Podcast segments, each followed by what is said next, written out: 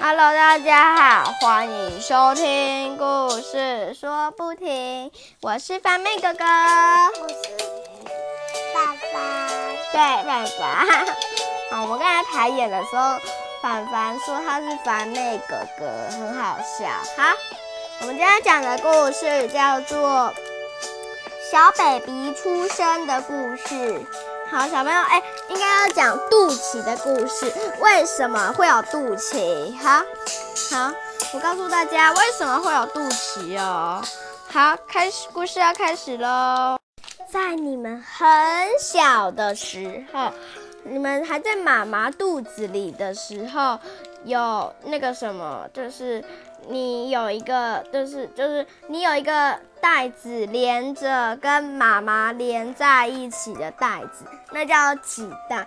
哎，然后你出生的时候，医生就会把那个脐带剪掉，啊，然后你就会一直哭，啊，然后剪掉了之后，因为因为你要在妈妈肚子里要有那个脐带，你才能有养分，才能长大，啊，然后你才能被生出来，对不对，凡凡？对。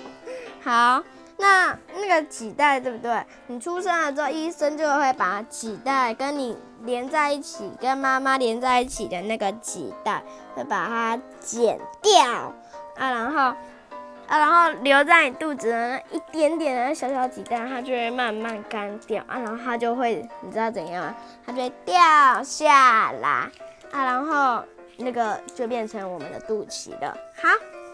凡凡，我问你哦，那如果没有脐带吸收养分的话，那你要怎么长大？自己吃，对不对？对不对？好，那自己吃了之后，现在就变了长得跟凡凡差不多大了。他现在蛮大的。好，那你现在跟，那你先跟大家讲你现在做什么？好，他现在玩我铅笔盒。好。那那我就叫他专心听故事。所以几代就是之前你的那个肚子的那个，对不对？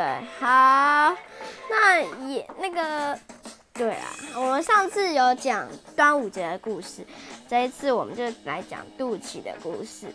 其实，好啦，对对，肚脐的故事，它就是告诉你跟妈妈有连在一起的那个一条脐带。好，这是今天的故事。但是，啊，对，但是如果你那剪掉了之后，你就要靠自己来养自己的养分，啊，然后你才能长大，长大，然后才才能变成一般的小朋友一样，三岁、四岁、五岁，那些六岁、七岁、八岁、九岁，对对那种。